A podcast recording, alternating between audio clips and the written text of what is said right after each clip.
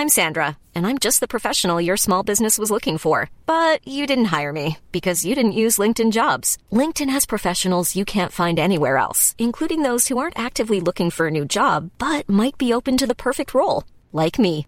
In a given month, over 70% of LinkedIn users don't visit other leading job sites. So if you're not looking on LinkedIn, you'll miss out on great candidates like Sandra. Start hiring professionals like a professional. Post your free job on linkedin.com/people today. O que Deus pensa de céticos e ateus. Primeira parte. Carta de Paulo aos Romanos capítulo 1. Comentário de Mari Persona. Hoje eu vi uma, uma explicação interessante, eu não sei se, se ela tem fundamento bíblico ou não, né? porque foi feita baseada no que ensinou um filósofo, Philon, que viveu na virada do antes de Cristo e depois de Cristo, nos últimos no, no, no último século antes de Cristo, no início do, do primeiro século. E ele concluiu que que existe Deus, claro, mesmo sendo filósofo grego, ele concluía que existia um Criador, que Paulo é aquele que Paulo cham, chamou de Deus desconhecido, né? Quando Paulo foi apresentar lá em Atenas uh, o Deus verdadeiro, ele viu que ele tinha lá um, um pedestal que era dedicado ao Deus desconhecido. Então Paulo não chegou batendo nele, falou assim: ah, vocês são tudo, vocês são tudo uh, adoradores de deuses, falsos, vocês são tudo idólatras. Não ele buscou um ponto de contato com eles, assim como o Senhor Jesus buscou um ponto de contato com a mulher samaritana, estava preocupada com água, ele começa falando de água. E então ele, Paulo vai ver aquele pedestal e fala assim, ó, eu vim falar para vocês desse Deus desconhecido, era um Deus que eles não conheciam, sabiam que existia, porque todos os homens nascem sabendo que Deus existe, Deus colocou a eternidade no coração do homem, mas os homens não, não, não sabem qual é o Deus, né? que Deus é esse. Esse filósofo, Philon, de Alexandria, ele chegou à seguinte conclusão, porque ele viu que a matemática e a física eram, eram disciplinas, eram coisas que elas andavam juntas. Hoje nós sabemos muito mais que é verdade, né? E ele então teorizou o seguinte: a matemática é o projeto da criação de Deus. E a física é a construção desse projeto. Ou seja, pela matemática, e hoje os matemáticos fazem isso. Einstein, ele previu um monte de coisa que ninguém sabia que existia. Como que ele previu? Com lápis e um papel. Com matemática, com cálculos, com, com equações. E depois foram descobrir, ah, não, é, não, é assim. Hoje se descobre planeta não com, com telescópio, também um telescópio, mas descobre-se planeta com cálculos, com cálculos matemáticos. Então é como se Deus tivesse um plano nele e colocou em execução esse plano.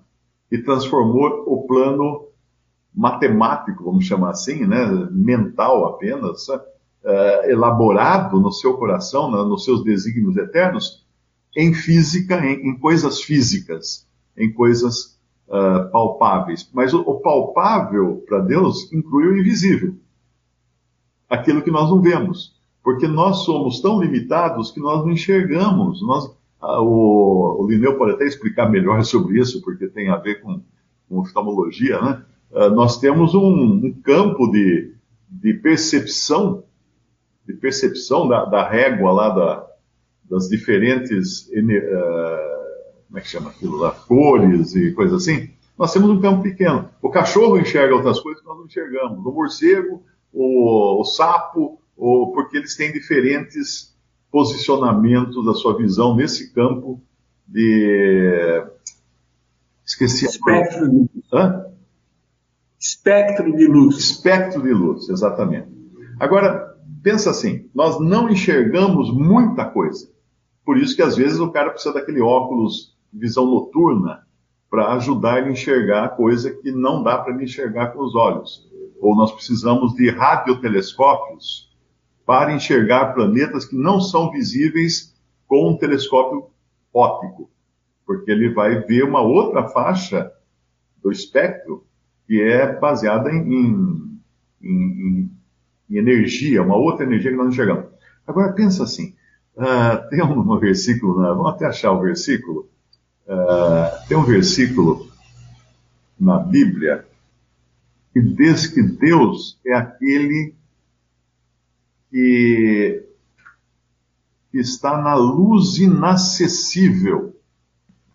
O único, 1 Timóteo 6,16, uh, diz assim: aquele que tem ele só a imortalidade, porque ele é eterno, ele é, ele é independente do tempo e habita na luz inacessível, a quem nenhum dos homens viu nem pode ver, ao qual seja honra e poder sempre eterno.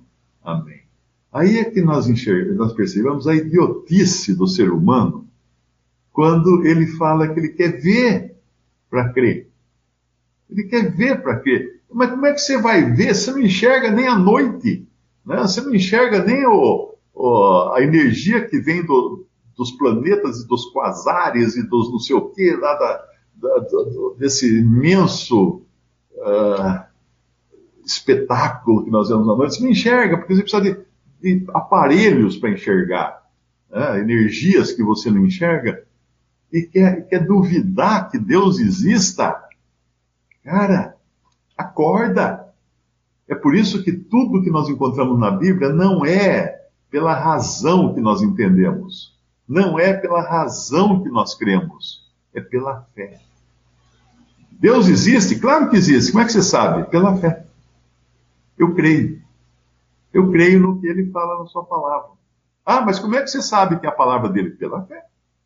Mas como é que você sabe que não mudaram a palavra dele? Ah, mudaram, tem lá manuscritos que não sei o quê, que mostra que não sei o quê. No, eu vi no YouTube, tem um cara lá que ele explica que a Bíblia foi alterada. Tal. Amigo, se você tivesse uma obra de arte, uma obra escrita, um romance muito valioso, você não ia reservar os copyrights desse romance para ele não ser corrompido? Você iria, você que é um homem comum. Agora, quanto mais Deus, Deus não iria preservar a sua palavra como preservou. Nós temos milhares de anos, junto ao Antigo Testamento com o Novo Testamento, Novo Testamento, dois mil anos. No Antigo Testamento, quatro mil anos. Deus preservou a sua palavra porque era de interesse dele. Ele tem os copyright da, da sua obra, da sua palavra, e somente uma pessoa muito tola não crê que Deus, na existência de Deus. Não é um cientista, não é um filósofo. A gente vê no, na, na, na, internet aqueles filósofos fazendo assim, falando coisa importante, não sei o quê, e o cara é ateu, meu. Como é que ele pode achar que entende alguma coisa se ele não crê no essencial, na essência da criação, que é Cristo? Criador de todas as coisas. Que absurdo! Que absurdo! Tem um versículo no Antigo Testamento, eu queria até mostrar aqui, que ele é muito usado contra ateus. E não é. O versículo não é isso. É um salmo, é o Salmo 14. Olha que interessante esse Salmo 14. Disse o nécio, ou seja, o tolo, o estulto, no seu coração: não há Deus. E aí vem as conclusões: têm se corrompido, fazem-se fazem -se abomináveis em suas obras, não há ninguém que faça o bem. O Senhor olhou desde os céus para os filhos dos homens para ver se havia algum que tivesse entendimento e buscasse a Deus. Desviaram-se todos, juntamente se fizeram imundos. Não há quem faça o bem, não há sequer um. Agora, esse primeiro versículo, eu vou até dar o, da mão à palmatória, à palmatória, né? Ele realmente foi alterado. Ele foi alterado. Porque os tradutores dos manuscritos, muitas vezes, na hora de traduzir, eles faziam uma, uma ligação de palavras para dar uma leitura fluida, para dar um contexto, para e às vezes eles pisavam na bola com isso. Então, por isso que nós temos, graças a Deus, muitas versões diferentes da Bíblia que você às vezes pega uma, não, não dá para entender, vai na outra. Mas esse versículo tem uma palavrinha aí que nas, nas melhores bíblia, Bíblias ela aparece em itálico. Eu estou aqui usando uma versão que é, que é digital, então ela não, não muda, né? Mas ele, o que eu li a respeito disso é o seguinte, que eu, o versículo diria o seguinte, disse honesto no seu coração, não Deus, não Deus.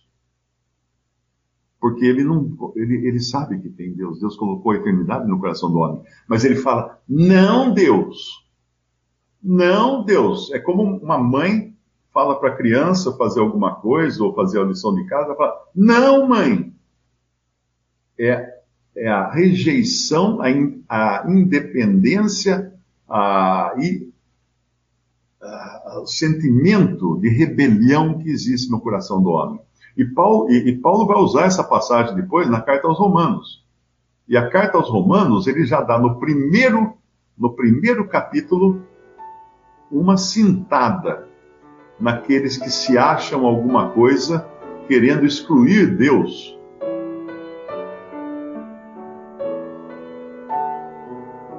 Visite respondi.com.br. Visite também 3minutos.net.